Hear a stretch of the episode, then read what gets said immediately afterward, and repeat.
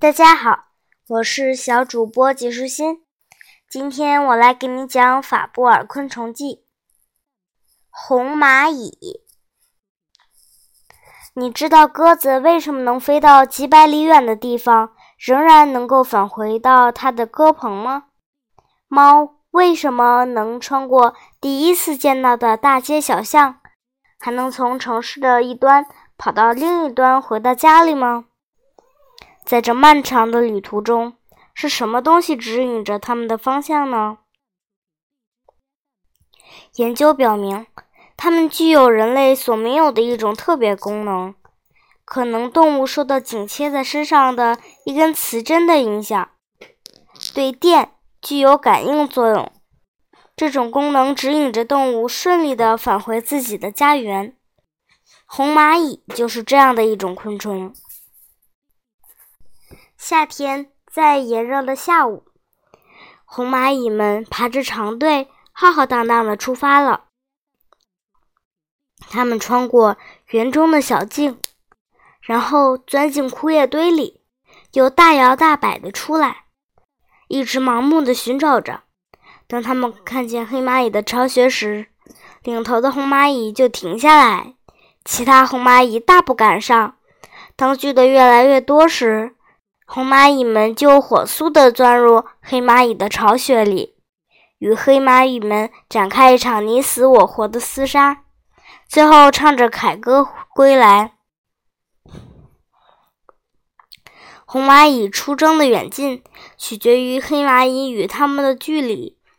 它们外出掠夺时，对道路并不加以选择，不长草的土地、枯叶堆、乱石堆。草丛，他们都可以穿过，但不管他们离开多远，都可以原路返回。即使离他们一步之遥，就有一条好走的平坦道路，他们也根本不看这一条仅仅偏离一点儿的路，还是固执的从原路返回。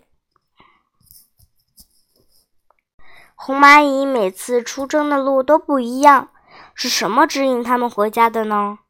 有人认为是嗅觉指引红蚂蚁回家的，是不是这样呢？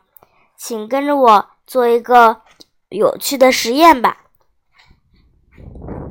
有一次，我让我的小助手孙女露西看清他们所走的路，并用白色的小石子儿撒在地上做记号。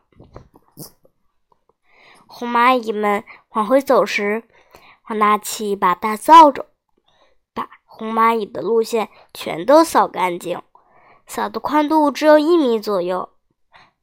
把路面原先放的粉状材料全部扫掉，换上别的材料，并且我把这条路的出口分割成彼此相隔几步远的四个部分。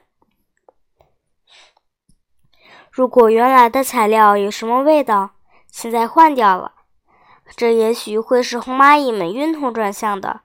我天真的以为这次红蚂蚁们一定会找不到回家的路了。他们来了，在第一个切割开的地方，有的红蚂蚁显得十分犹豫，有的掉头向后面的同伴通风报信，还有的从侧面散开，好像绕过这块陌生的地方。总之。他们被眼前的状况搞得不知所措。红蚂蚁在这切口处越聚越多，乱哄哄的。这时，有几只勇敢冒险者走上扫过的那条路，其他的也紧随其后。经过一番周折，他们终于又按着原路回家了。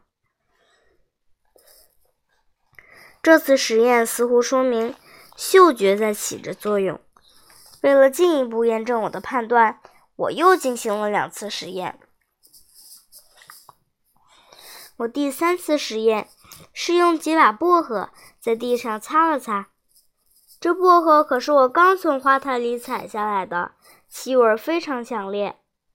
我在红蚂蚁走过的路线上稍远处用薄荷叶子盖上。可没想到，红蚂蚁回来时，对于擦过薄荷的地方，并不显得担心，而在盖着叶子的地方犹豫了一下，然后就坦然的走了。其实呀，视觉才是真正引领红蚂蚁回家的指向标。不管我们怎样改变鹿的外貌，它们之中总会有细心者认出前面有些地方，而其他红蚂蚁相信这些视力好的同伴，便跟随着他们走过去了。虽然红蚂蚁原路返回的是靠视力，可这视力看的范围并不是太广。更重要的是，它们还有超强的记忆力。这一点，从和它们同一属种的另一种膜翅昆虫珠蜂身上也可以找到答案。珠峰对于存放猎物的地方，只要迅速的看一眼，就能准确无误的返回，丝毫不跟以前的地方相混淆。由此可以想象，作为同属的红蚂蚁。记忆该有多好呀！今天的内容就是这些啦，小朋友，拜拜。